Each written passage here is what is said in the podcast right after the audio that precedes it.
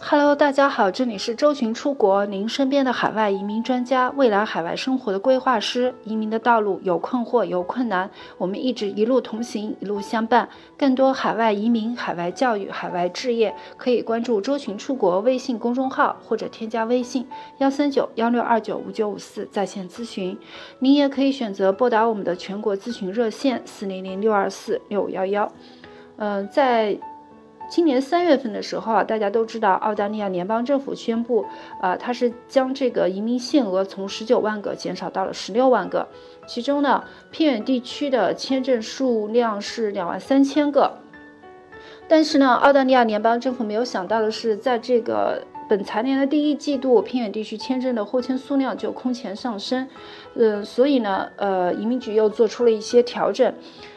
他是决定将偏远地区的签证数量从两万三增加到了两万五，同时扩大了偏远地区的定义。呃，也就是说，从十一月十六号开始，呃，珀斯和黄金海岸这两个城市呢，都回归到了偏远地区的行列。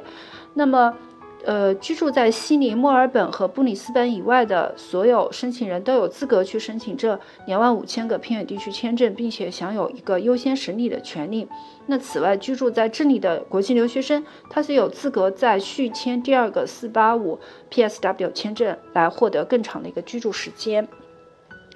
呃，那根据移民部长最新透露出来的消息呢，政府是将整个澳大利亚分为三类区域，那分别是用不同的政策。呃，首先第一大区域就是悉尼、墨尔本和布里斯班，那这三个大城市肯定是属于非偏远地区，所以居住在这里的人不享受任何偏远地区的政策优惠。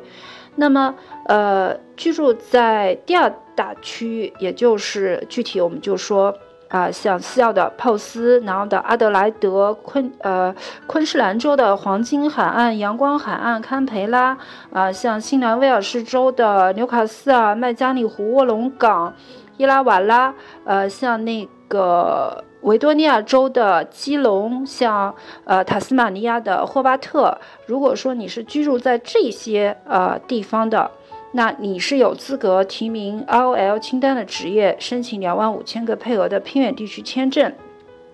并且你是可以获得优先审理的。在这里大学读书的同学毕业后，除了可以申请目前的四八五之外，还可以续签一个一年有效期的四八五签证。那么第三大类就是，呃，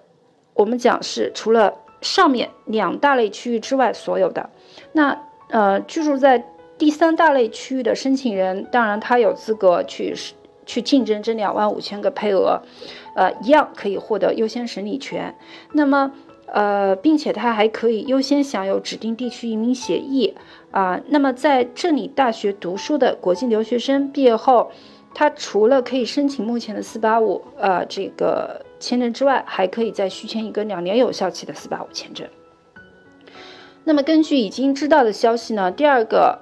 四八五签证的申请条件有两个，第一个你是必须在偏远地区毕业，完成本科或者是研究生课程，并且你在持有第一个四八五签证期间仍然居住在偏远地区，而且是要住满两年的。